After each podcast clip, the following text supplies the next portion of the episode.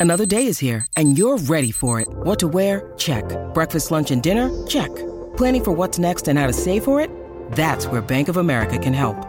For your financial to dos, Bank of America has experts ready to help get you closer to your goals. Get started at one of our local financial centers or 24-7 in our mobile banking app. Find a location near you at bankofamerica.com slash talk to us. What would you like the power to do?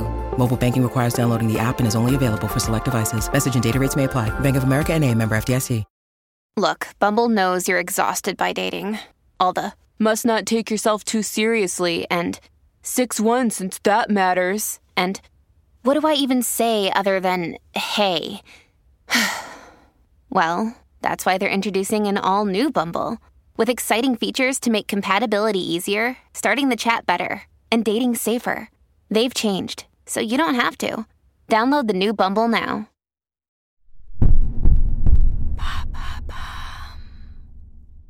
Comment lutter contre les cheveux gras? Merci d'avoir posé la question.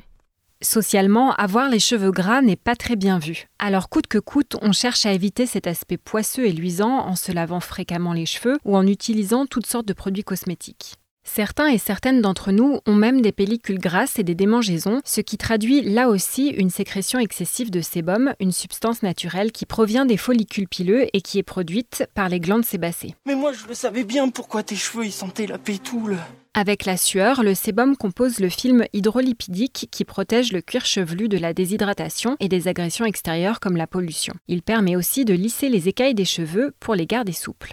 Quelles sont les erreurs à ne pas commettre pour éviter les cheveux gras? Le lavage d'abord. Il faudrait privilégier des soins capillaires biologiques ou naturels car des produits trop agressifs tels que les sulfates et le parabène, tout comme le silicone et le collagène, favorisent l'excès de sébum qui finit par étouffer la racine des cheveux et les alourdir. Ces composants sont utilisés par les industriels pour rendre les cheveux doux et brillants, mais il reste toujours des résidus qui finissent par étouffer le cuir chevelu.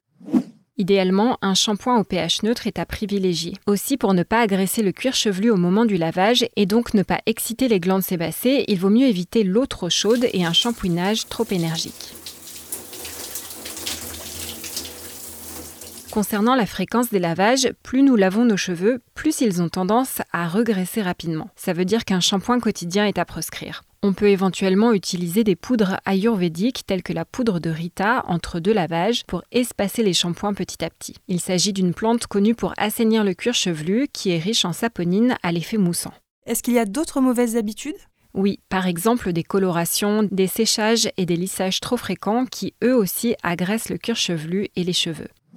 Les sèches-cheveux utilisés trop près des racines sont à éviter, ainsi que les températures trop élevées. Il y a d'autres petits gestes qui accentuent le phénomène des cheveux gras, par exemple le fait de passer trop souvent la main dans sa chevelure. Encore une fois, ça vient stimuler la production de sébum, d'autant que nos mains ne sont pas forcément propres. Enfin, il faut bien choisir sa brosse à cheveux pour ne pas briser leurs écailles et ne pas maltraiter le cuir chevelu. Les brosses en poils de sanglier, par exemple, sont connues pour venir réguler l'excès de sébum.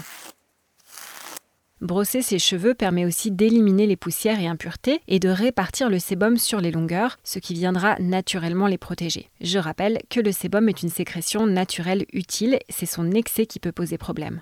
As-tu un dernier conseil? Il ne faut pas oublier que le stress, la fatigue, le tabac, la consommation d'alcool ou une alimentation trop riche influencent aussi la production de sébum. Un dérèglement hormonal passager également, tel que la puberté ou une grossesse.